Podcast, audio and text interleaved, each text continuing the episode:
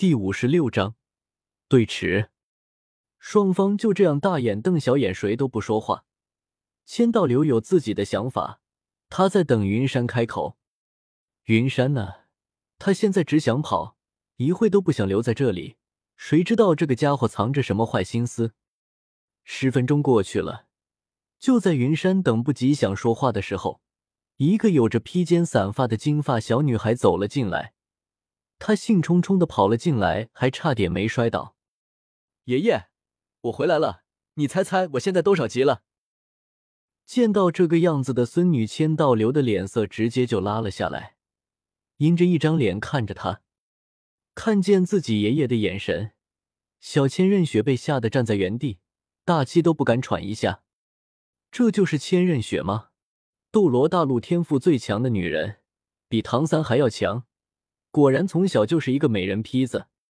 至于这关系，这也太严了吧？都说隔代亲，隔代亲，就这样亲的吗？云山有些不太理解千道流的做法，但是他有一个不成熟的想法：收买小千仞雪，恶心一下这个糟老头子。至于气势什么的，同等级战力的他就见过不少，还和帝天干了一架，虽然被打得很惨，但是咱不怕。想着，云山站起来走过去，想把千仞雪拉过来。可能是千道流给他的压力太大，千仞雪不愿意过去。但是他又怎么拧得过云山？半推半就的被推到了椅子上，轻轻的抚摸着这头金色的秀发。云山从戒指里拿出一个水蜜果，擦了擦，递给了他。他的存货也不多了。大部分的水蜜果，还有一些奇珍异果都留在了传承空间。没办法，小妲己太馋了。看着云山手里的果子，千仞雪咽了口口水。他从来不缺奇珍异果，但是这个果子给他一种很奇妙的感觉。没得到允许，他不敢接云山手里的果子，只能小心翼翼的看了千道流一眼。谁还不是从小孩子时候过来的？千仞雪的想法，云山是一目了然。他把果子塞到千仞雪手里，安抚道：“没事，我做主，你爷爷不会说你的。”一旁的千道流看着这里的情况，默不作声。既然千仞雪没有排斥云山，那就是一个比较好的开端。至于云山的坏心思，他一点都没放在心上。在这里。没人能逃得过他的手掌心，也翻不起什么浪花。这，就是属于他的自信，属于天空斗罗的自信。见千道流没说什么，千仞雪拿起果子就咬了一口，丰富的汁水直接就在他的口中迸发出来。对于这种果子，一般的小孩子根本没有抵抗之力，二班的也不行。果子不大，千仞雪很快就吃完了。他把剩下的盒放进自己的手帕里，揣进兜里。谢谢大哥哥，你真好。听了千仞雪的话，云山笑了笑，抚摸了一下他的脑袋。这个头发怕不是用了飘柔，太舒服了，简直堪比小妲己的毛发。人家毕竟是天使神的传承者，头发飘柔一些也没啥问题。从戒指里再拿出来两个。放在了千仞雪的手里，云山笑道：“没事的，既然你喜欢，哥哥再给你两个。今天只带了这几个，等有时间你可以来找我，让光明骑士带着你就能找到我。是不要做满，不然下一次怎么勾搭？不是，怎么和这个小天使交流感情啊？”云山是看出来了，这个老家伙完全不拒绝自己和千仞雪交流。那自己临时就没啥问题。别看现在千道流对千仞雪这么严肃，这可是他千家最后的血脉了。他自己已经没有了生育能力，一旦千仞雪出了什么差错，嘿嘿，那他天使一脉就绝了后了。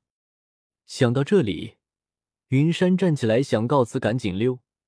结果不等他说话，千道流就开口了：“以后你就住在这里吧。”我可以指导你的修行，比比东那里，我和他说。我星星你个星星，你这样做生儿子会没屁眼的。老不死的，活该你儿子被吞噬武魂，武魂殿没落。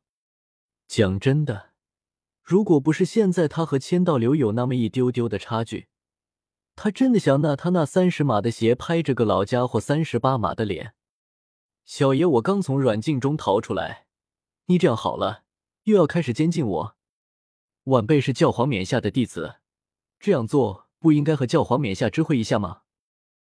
其实，对于这种白发人送黑发人，还带着孙女的孤寡老年人，云山还是比较客气的。他鞠躬请示道：“听了云山的话，千岛流笑了，他挥了挥手，让千仞雪下去，非常不屑的说道：‘武魂殿教皇，我的身份你应该猜到了吧？老夫就是武魂殿前任教皇的父亲，天空斗罗千道流。’武魂殿对于小雪来说……”就是一个大玩具，只是小雪现在还没有长大，老夫不方便出山，只能先把武魂殿交给他打理。话音刚落，不等云山反应，一个极为愤怒的声音带着无尽的气势传了过来，直接就把看似坚不可摧的大门给打飞了出去。为了隐藏一部分实力，云山抑制住自己身体下意识的反应，刚才他的万花筒一下子就打开了。想带他躲进神威空间，这也是他身体的本能反应。事实上，千道流并没有注意到这里，他面色凝重的看向云山身后的这个女人。刚才天使神像传递给他的感觉，没错，他已经极为接近那个位置了。尽管千道流感应到比比东身体里的气势并不稳定，之前他只是感应到比比东身上有神的气息。仅仅是不到一年时间，居然到了这种程度，这个女人真的是不容小觑啊！不过这里可是天使神殿，在这里她就是无敌的，不惧怕任何人，只要你还不是神，她都能击败。就像是海神岛的波塞西，杀戮之都里的唐晨，作为神士，他们在特定的地方有神力的加持。只是今天的比比东态度出奇的强硬，他把云山挡在身后，身上的气势全部爆发出来。